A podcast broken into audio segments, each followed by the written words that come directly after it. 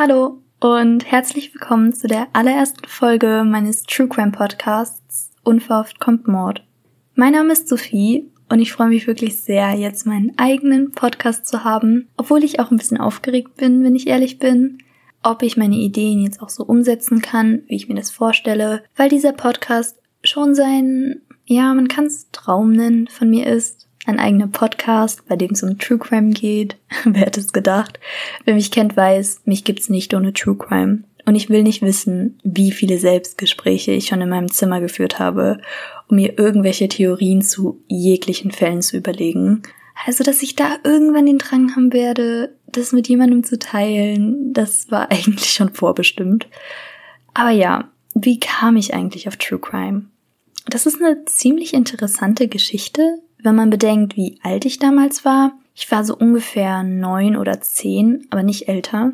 Und ich habe mich ziemlich eingehend mit dem Fall von Madeleine McCann beschäftigt, dem vermissten Fall aus Portugal. Im Jahr 2007 ist es passiert. Ich würde sagen, der bekannteste vermissten Fall im europäischen Raum.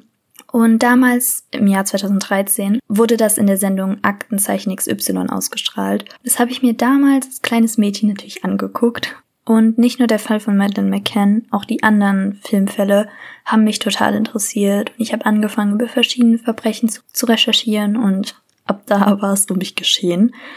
Und alles hat so ein bisschen seinen Lauf. Und dann hat alles seinen Lauf genommen und jetzt bin ich hier. Aber es soll ja gar nicht um mich gehen in diesem Podcast, sondern eben um die Verbrechen. Deshalb steht auch mein Instagram-Account natürlich jederzeit für Diskussionen über die Fälle zur Verfügung. Der heißt genauso wie mein Podcast Unverhofft kommt Mord. Und nun zum Fall, den wir heute besprechen werden. Der führt uns nämlich in die USA, in den Bundesstaat Colorado und welche besondere Rolle eine Taschenlampe und eine Ananas in unserem heutigen Fall spielen, das werdet ihr gleich erfahren. Der ein oder andere treue True Crime Fan, der hier gerade zuhört, hat aber bestimmt schon eine Ahnung und vielleicht auch schon seine eigene Theorie zu dem Fall. Denn es geht um den bekannten Fall der kleinen Schönheitskönigin John Benet Ramsey aus dem Jahre 1996. Kurz zur Familie Ramsey und ihrer Lebenssituation. John Benets Vater heißt John Bennett Ramsey. Ihr hört schon an der Ähnlichkeit der Namen die Verwandtschaft. Ihre Eltern haben da so ein bisschen die Namen zusammengewürfelt. Aber ich werde versuchen, das im weiteren Verlauf des Podcasts so gut wie möglich auseinanderzuhalten und den Papa einfach John zu nennen. Und John war zum Zeitpunkt dieses Verbrechens 53 Jahre alt und ein äußerst erfolgreicher Geschäftsmann. Zusammen mit seiner Frau Patricia, die von allen aber nur Patsy genannt wird, hatte er neben der sechsjährigen John Benet noch einen Sohn namens Burke. Er war 1996 aber schon neun Jahre alt. Dadurch, dass John ziemlich gut verdient hat, konnte sich die Familie ein sehr großes Haus in Boulder in Colorado leisten. Davon habe ich euch auch mal ein Bild in den Shownotes verlinkt, damit ihr euch ein bisschen reindenken könnt. Aber wie ich schon am Anfang erwähnt habe, war nicht nur der Vater sehr erfolgreich. Auch John Benet, das Nesthäkchen, hat ziemlich viel Anerkennung in den USA gewonnen weil sie super viele Schönheitswettbewerbe für sich entschieden hat. Hier in Deutschland kennt man diese Contests ja nicht so, aber in den USA sind diese Wettbewerbe, wo kleine Mädchen stark geschminkt, mit pompösen Kleidern, wo die gegeneinander antreten, ja ziemlich beliebt, aber auch umstritten. Also bildet euch da eure eigene Meinung. Ich verlinke euch in den Show Notes aber mal ein paar Bilder von John Benet aus den 90ern, wo man, denke ich, auch einen ganz guten Eindruck von diesem Business bekommt. Ich hoffe, ihr konntet euch jetzt allgemein ein ganz gutes Bild von der Familie Ramsey machen und euch richtig in die Szenerie einfinden, in die wir jetzt eintauchen werden. Es war der Weihnachtstag im Jahr 1996 und die Ramseys fuhren nach einem feierlichen Essen mit der gesamten Familie durch die verschneiten Straßen Boulders. Es ist schon Nacht geworden und in der Dunkelheit erstrahlen die auffällig weihnachtlichen geschmückten Häuser besonders hell.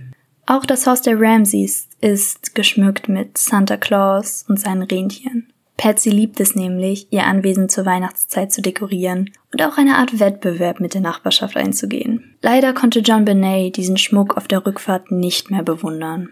Ihr sind nämlich auf dem Rücksitz schon die Augen zugefallen. Aus diesem Grund trägt ihr Vater sie durch die Schneedecke ins Haus und legt sie schlafen. Der Rest der Familie macht sich noch unten einen schönen Abend, Patsy schneidet Burke noch seinen Lieblingssnack, nämlich Ananas, und die drei reden noch ein bisschen, bevor sie selbst schlafen gehen. Bis hierher klingt alles wie ein normaler Familienabend. Aber genau dieses Familienglück sollte sich sehr bald ändern. Um genau zu sein, etwa sechs Stunden später. Patsy erzählt nämlich, dass sie gegen halb sechs am nächsten Morgen aufgestanden sei und noch ein bisschen schlaftrunken die Treppe runtergegangen ist. Als sie auf den unteren Treppenstufen mehrere sorgfältig nebeneinander gelegte Zettel gefunden hat. Und auf diesen zweieinhalb Seiten wurde haargenau erklärt, wie sich John, der Brief geht nämlich an John Benays Papa, ja, wie sich John denn jetzt verhalten sollte, damit er seine Tochter wiederbekommt die sich nämlich in der Gewalt von Entführern befindet. Und diese Entführer unterschreiben ihren Erpresserbrief mit SBTC Victory. Patsy war natürlich total schockiert und aufgewühlt. Ich meine, wer wäre das nicht in dieser Situation? Du bist gerade aufgewacht, willst dir deinen morgendlichen Kaffee ziehen und auf einmal stolperst du über einen Erpresserbrief, der dir sagt, dass deine Tochter, deine sechsjährige Tochter, entführt wurde? und du 118.000 Dollar in einer braunen Papiertüte übergeben musst, weil sie sonst stirbt. Damit ihr euch jetzt selbst komplett in die Situation reindenken könnt, lese ich euch den Brief jetzt mal vor. Der ist natürlich ursprünglich auf Englisch verfasst worden, aber ich habe ihn jetzt mal so gut es geht auf Deutsch übersetzt, damit es einfacher ist. Auf Englisch ist er aber in den Show Notes verlinkt. Lieber Mr. Ramsey, hör genau zu. Wir sind eine Gruppe von einzelnen Personen, die eine kleine ausländische Fraktion repräsentieren. Wir respektieren dein Business, aber nicht das Land, dem es dient. Zurzeit haben wir deine Tochter in unserer Hand. Sie ist sicher und nicht verletzt. Und wenn du möchtest, dass sie 1997 noch erlebt, musst du den Anordnungen dieses Briefes folgen. Du wirst deinem Bankkonto 118.000 Dollar entnehmen. 100.000 Dollar in 100 Dollar Scheinen und die übrigen 18.000 Dollar in 20 Dollar Scheinen. Stell sicher, dass du einen ausreichend großen Aktenkoffer mit zur Bank bringst. Wenn du nach Hause kommst, wirst du das Geld in eine braune Papiertüte stecken. Ich werde dich zwischen 8 und 10 Uhr morgens anrufen, um dich über die Übergabe zu unterrichten. Die Übergabe wird anstrengend, also gebe ich dir den Tipp, dich vorher auszuruhen. Falls wir sehen, dass du das Geld früher bekommst, würden wir dich vielleicht früher anrufen, um eine frühere Übergabe des Geldes zu arrangieren und somit eine frühere Abholung deiner Tochter. Jede Abweichung von meinen Anweisungen wird in der sofortigen Hinrichtung deiner Tochter enden. Ebenso werden dir ihre Überreste für eine Beerdigung verwehrt bleiben. Die beiden Gentlemen, die auf deine Tochter aufpassen, mögen dich nicht besonders. Also rate ich dir, sie nicht zu provozieren.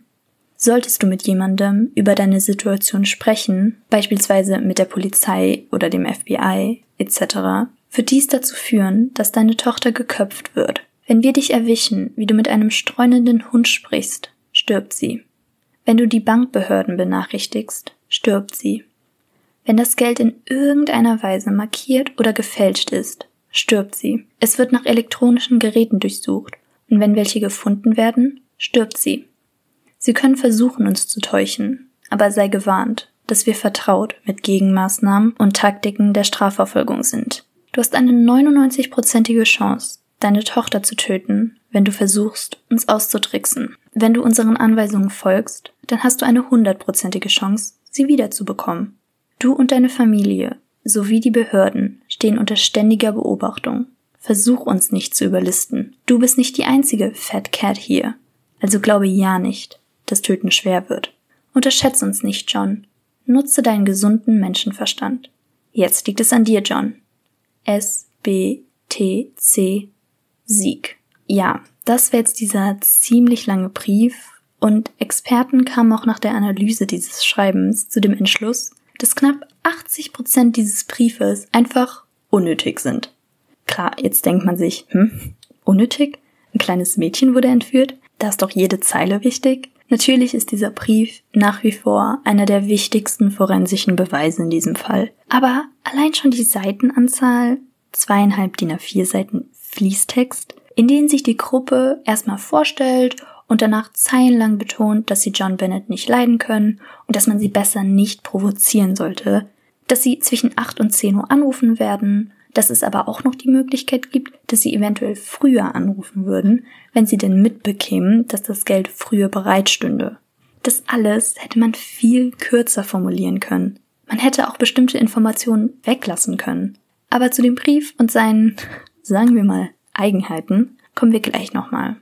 Zurück zu dem Moment, als auch mit einem Blick in John Benays leeres Bett feststand, dass die Kleine in Gefahr ist. Um 5.52 Uhr hat Patsy dann schließlich 911 angerufen. Den Anruf habe ich euch auch mal verlinkt. Der ist relativ kurz, weil Patsy auch einfach auflegt und nicht mehr auf die Rufe der 911-Dispatcher reagiert. Aber man muss natürlich auch sagen, dass das Ganze gerade für sie als Mutter natürlich eine absolute Ausnahmesituation ist und sie nur ihren Mann an ihrer Seite hat, der ihr Sohn Burke ihrer Aussage nach alles verschlafen hat. Patsy hat nun also die Polizei verständigt und gegen 6 Uhr kommt auch der erste Officer zum Haus der Ramseys. Aber Patsy hat in dieser Situation nicht nur einen 911-Call gemacht, sondern auch ihre engen Freunde, die Whites, informiert und darum gebeten, vorbeizukommen. Ja, das ist jetzt tatsächlich so eine Situation, wo ich mich frage, ob das normal ist dass man halt irgendwie nicht dran denkt, dass wenn man fremde Leute durch einen Tatort laufen lässt, dass das vielleicht Spuren verwischt oder einfach auch falsche Fährten legen kann oder ob das einfach alles Teil eines Plans ist. Aber so oder so sind erstmal random Leute im Haus der Ramseys gewesen. Im Laufe des Vormittags wird John Bennett Ramsey dann erstmal auch eine Stunde lang vermisst. Niemand wusste, wo er genau war. Angeblich, das hat er gesagt, war er die Post holen, was sich aber im Nachhinein als falsch erwiesen hat, da die Briefe an diesem Tag schon durch den Briefschlitz zugestellt wurden. Um den Vater, als er dann wieder aufgetaucht ist, jetzt also zu beschäftigen und ihn aber gleichzeitig noch überwachen zu können, ordnen die Ermittler eine komplette Hausdurchsuchung an, bei dem John und sein Freund White mitmachen. Es soll also das komplette Haus durchsucht werden, von oben bis unten, also wortwörtlich. Im Dachgeschoss beginnen und dann runter bis in den Keller arbeiten. Jetzt macht aber John eine ziemlich ungewöhnliche Sache. Er dreht nämlich den Spieß so ein bisschen um und beginnt unten mit der Suche, im Keller. Und was findet er, als er in die Abstellkammer hineingeht? Die Leiche seiner Tochter John Benet Ramsey. In einer Decke eingewickelt, mit Klebeband über dem Mund, erdrosselt, auf dem Kellerboden liegend. Ja, und dass das, was John jetzt macht, aus ermittlungstechnischer Sicht überhaupt null Sinn ergibt, darüber sind wir uns, denke ich, einig. Er nimmt nämlich John Benets toten Körper, hebt ihn auf und trägt ihn nach oben ins Wohnzimmer. Erstmal die Situation total bizarr. Stellt euch vor, ihr seid in diesem Wohnzimmer am Verzweifeln darüber, wo John Benet sein könnte. Und auf einmal trägt ihr Vater ihre Leiche hinein und legt sie auf den Boden. Also was einem da durch den Kopf geht, will ich mir gar nicht ausmalen. Aber knapp acht Stunden nachdem ihr Verschwinden aufgefallen ist, ist sie also gefunden worden. In der Abstellkammer der Ramseys. Es wäre ja auch zu einfach gewesen für die Ermittler, erstmal selbst das Haus nach ihrer Ankunft vor acht Stunden zu durchsuchen. Aber gut, die haben halt den Erpresserbrief in keinster Weise hinterfragt. Und ja, Sie haben auch die Ramses und ihre Freunde nicht daran gehindert, dass die schon mal die Küche putzen und aufräumen. Lol. Also mit anderen Worten wurde eine Vernichtung von Beweisen komplett genehmigt. Und wie dann letztendlich die Autopsie von John Benet im Nachhinein ergeben hat, hat sie eine Schädelfraktur erlitten, aber auch Verletzungen im Intimbereich. Die letztendliche Todesursache war aber Erdrosselung. Und auf John Benets Kleidung finden die Ermittler fremde DNA. Auf John Benets Unterwäsche findet man eine winzige DNA-Spur eines fremden Mannes.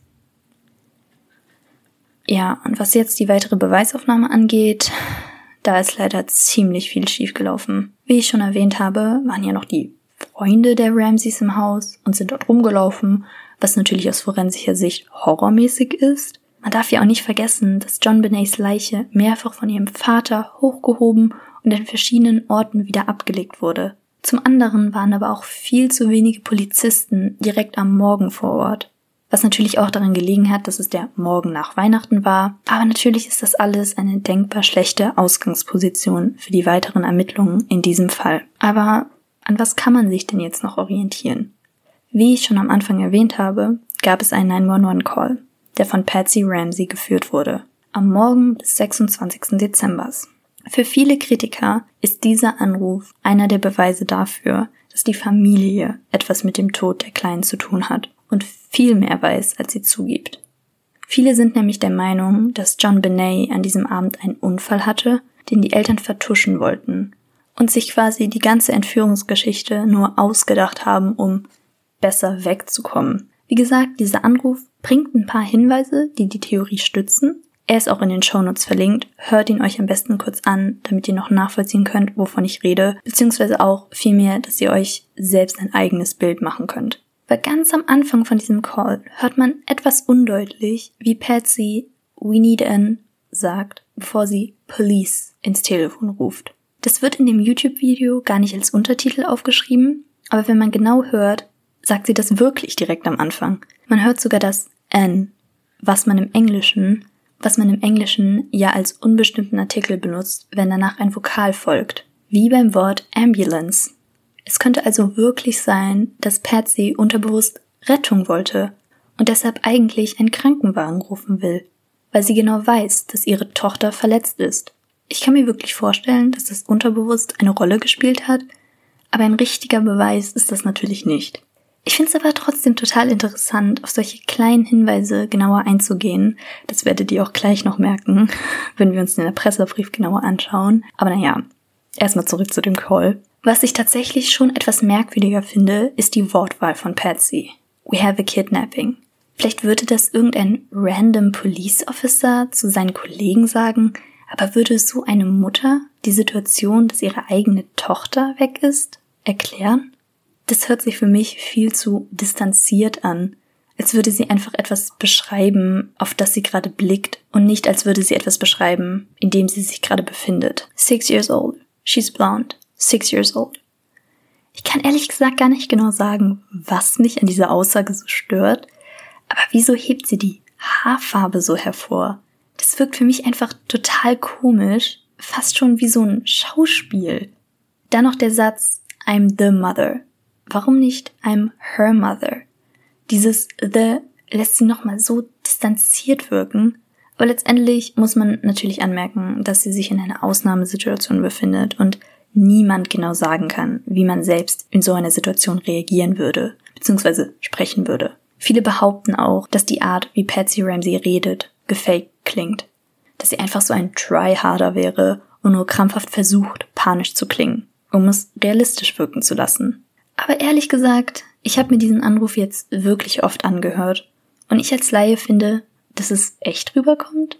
Also ich kann da jetzt nichts ausmachen, was man klar als fake oder übertrieben erkennen kann.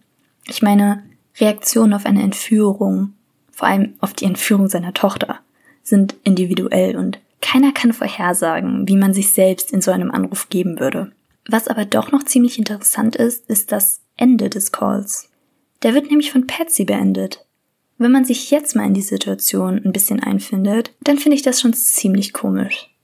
Klar, man ist verzweifelt und ja, man handelt da nicht immer logisch, aber ihre Tochter ist verschwunden. Sie ruft die Polizei, um Hilfe und Unterstützung zu bekommen. Und dann beendet man den Anruf selbst, obwohl der 911-Dispatcher offensichtlich noch Fragen hat. Diese Verbindung zur Polizei ist doch das Einzige, was einen in dem Moment wirklich was bringt zumindest Hoffnung. Also warum beendet man den Anruf, so als hätte man seinen Text jetzt gesagt und fertig? Es gibt auch noch einige Diskussionen über Stimmen im Hintergrund, nachdem Patsy den Hörer weggelegt hat. Sie hat nämlich nicht wirklich aufgelegt, sondern versehentlich den Hörer nicht richtig eingehakt. Und da soll man drei Stimmen hören. Einmal John Bennett, wie er sagt, We're not speaking to you, also wir sprechen nicht mit dir. Dann Patsy, wie sie mehrfach Help me Jesus sagt so Hilf mir Jesus. Und dann letztendlich auch Burke, der What did you find? Oder aber auch They're gonna arrest me, also sie werden mich verhaften, sagen soll. Man kann es jetzt sehr schlecht auf diesem normalen Band hören, aber Experten haben die Geräusche reduziert und haben dann eben diese Sätze rausgehört. Wie er auch zum Beispiel an diesem Beispiel von Burke sieht, es gibt zwei mögliche Sätze, What did you find oder They're gonna arrest me. Das sind natürlich Sätze, die nichts miteinander zu tun haben. Also es ist jetzt nicht zu 100% geklärt, was er dort sagt. Trotzdem ist es auch für mich ziemlich deutlich zu hören, dass drei Stimmen sprechen. Und die letzte ist eine Kinderstimme. Laut der Aussage der Ramseys soll Burke aber die ganze Zeit geschlafen haben. Warum also sollten sie über einen Fakt lügen, wenn es nicht etwas an ihrer Version ändern würde? Also es gibt schon viele Unstimmigkeiten in dem Anruf, aber so einiges verläuft sich dann auch in Spekulationen. Diese Stimmen im Hintergrund können auch nicht eindeutig identifiziert werden, ob Patsy jetzt fake oder echt panisch ist. Darüber kann man auch nur mutmaßen.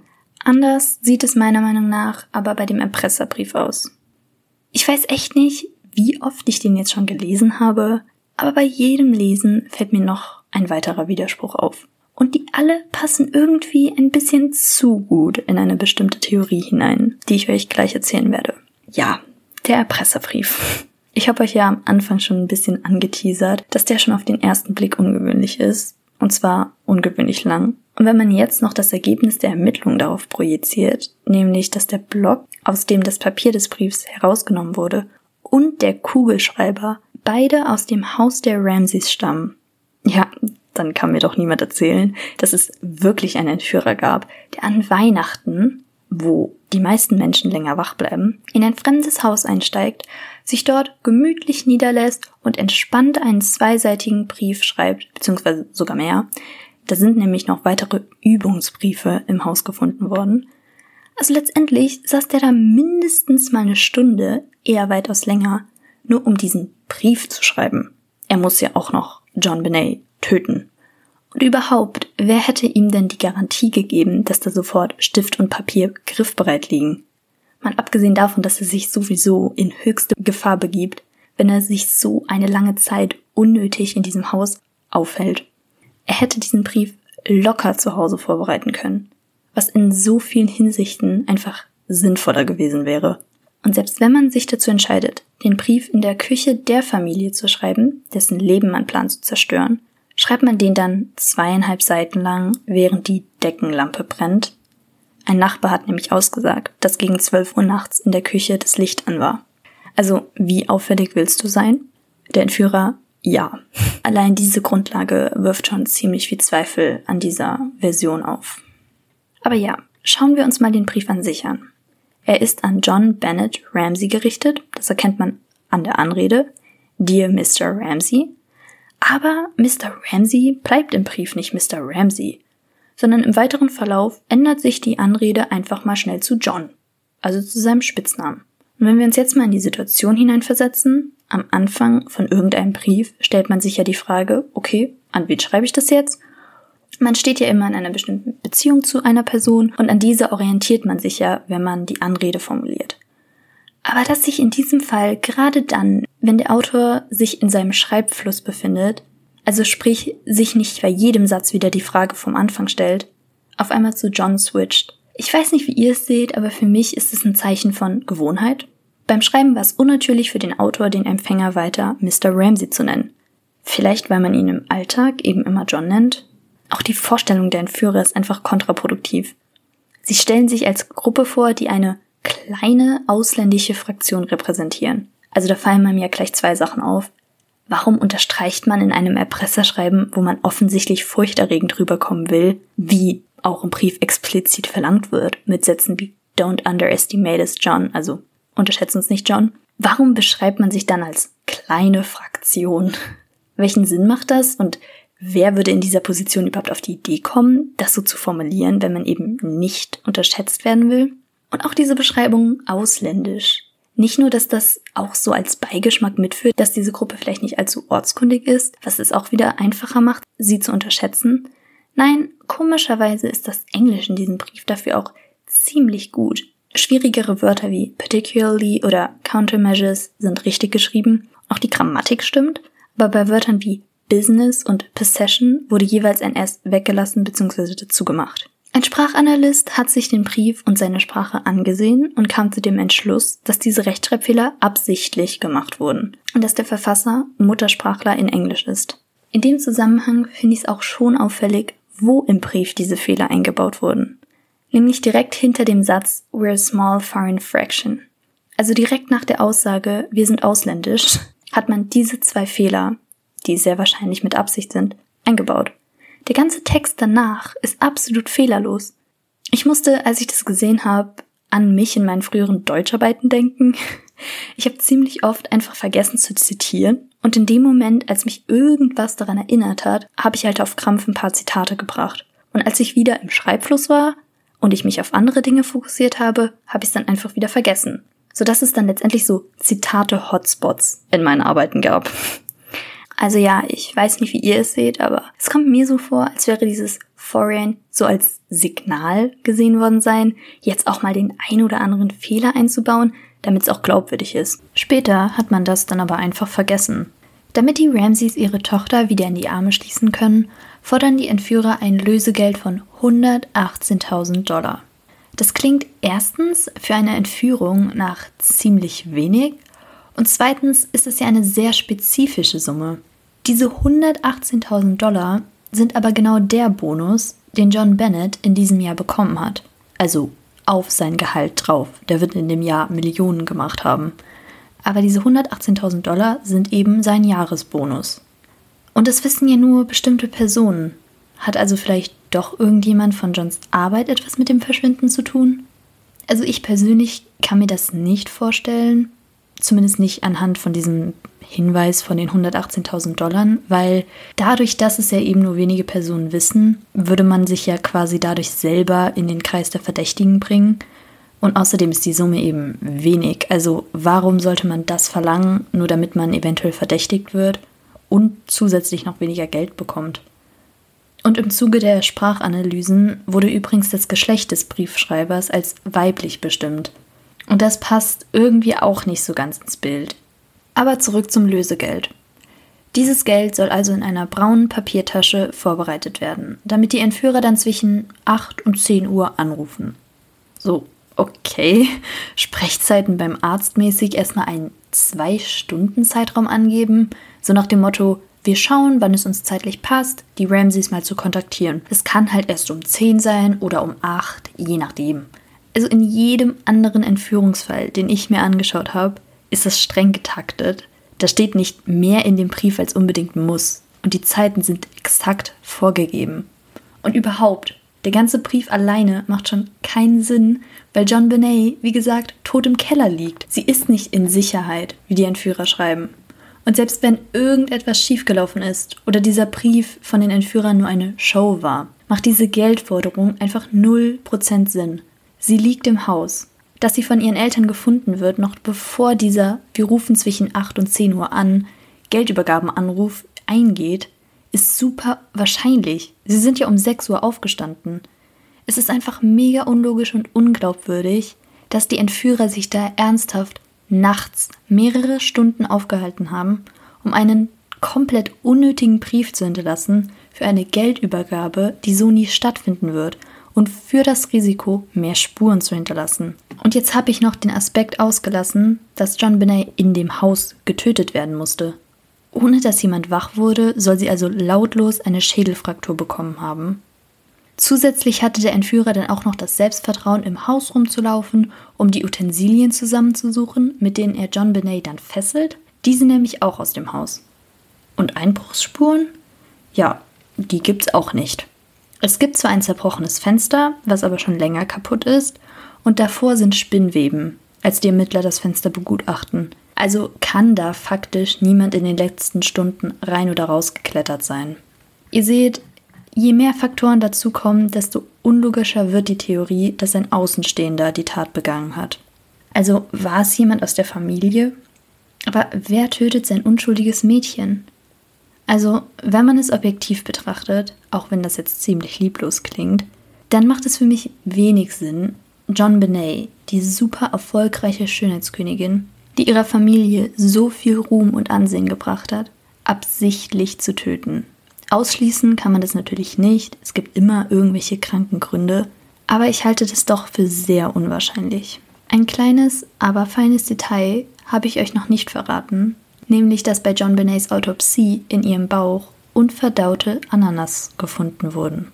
Und vielleicht kann sich der ein oder andere aufmerksame Zuhörer noch erinnern, wann dieses Obst in dem Fall schon einmal eine Rolle gespielt hat. Das ist nämlich der Lieblingssnack von Burke, dem großen Bruder von John Benet. Die Ananas hat er noch am Abend gegessen, als sie nach Hause kam. Und John Benet, laut ihren Aussagen, schon geschlafen hat. Aber diese Ananas beweist, dass sie noch einmal wach gewesen sein muss, um sie zu essen. Warum haben ihre Eltern und ihr Bruder das aber verheimlicht? Parallel zu diesem Ananasfund gibt es nämlich die Theorie, dass John Benet doch noch mal wach wurde oder vielleicht gar nicht geschlafen hat. und Burke ein paar Stücke Ananas mit den Fingern aus der Schüssel rausgepickt hat. Es wurden an der Schüssel nämlich keine DNA-Spuren von ihr gefunden.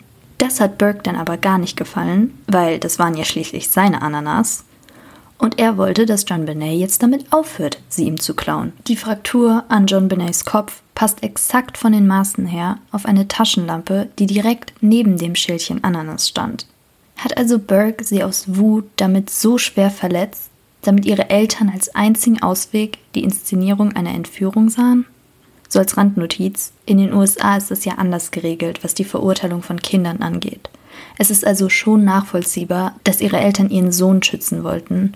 Und gerade die Tatsache, dass von der Ananas nur so wenig gegessen wurde, sie stand noch da, als die Ermittler kamen, und es also so aussah, als ob Burke sie aus irgendeinem Grund überstürzt nicht weitergegessen hat.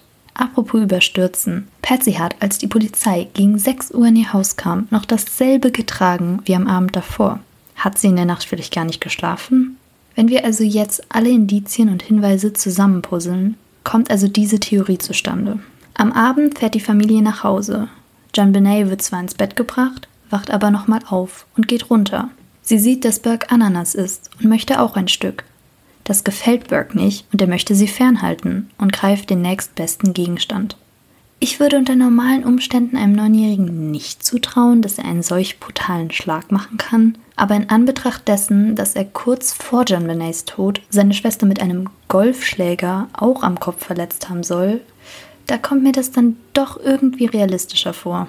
Auch wenn man seine Position in der Familie sieht. Er ist vielleicht nicht das schwarze Schaf, aber er steht im Schatten des Ruhms und des Erfolgs seiner süßen kleinen Schwester. Er konnte vielleicht die Konsequenzen nicht abschätzen, aber das könnte eine Erklärung für diese Brutalität sein. Seine Eltern wollen ihn also vor einer Strafe schützen, um nicht ihn auch noch zu verlieren. Patsy schreibt also den Erpresserbrief. Im Übrigen konnte ein Schriftvergleich John als Autor des Briefes ausschließen, Patsy hingegen aber nicht. Vor allem, wenn sie mit links bestimmte Wörter geschrieben hat, sahen die exakt gleich aus. Aber zu 100% beweisen konnte man es nicht, dass sie die Autorin ist. Dennoch, während sie diesen schreibt, bringt John Bennett seine Tochter in den Keller. Es ist natürlich nur eine Theorie, aber meiner Meinung nach die wahrscheinlichste. Es gibt für mich einfach zu viele Unstimmigkeiten, was diese Entführung-Lösegeld-Story angeht. Aber wie seht ihr das? Habt ihr noch andere Anhaltspunkte oder denkt ihr, dass es vielleicht doch jemand von außen war? Ihr könnt mir natürlich gerne eure Gedanken zu dem Fall auf meinem Instagram-Account unverhofft schreiben. Entweder als Kommentar oder als Privatnachricht. Darüber würde ich mich mega freuen. Und ich bin gespannt, eure Meinung zu lesen und auch mit euch darüber zu schreiben. Jetzt kann ich mich nur noch bedanken, dass ihr bis zum Ende zugehört habt. Ich hoffe, es hat euch ein bisschen gefallen. Für Feedback bin ich natürlich jederzeit offen.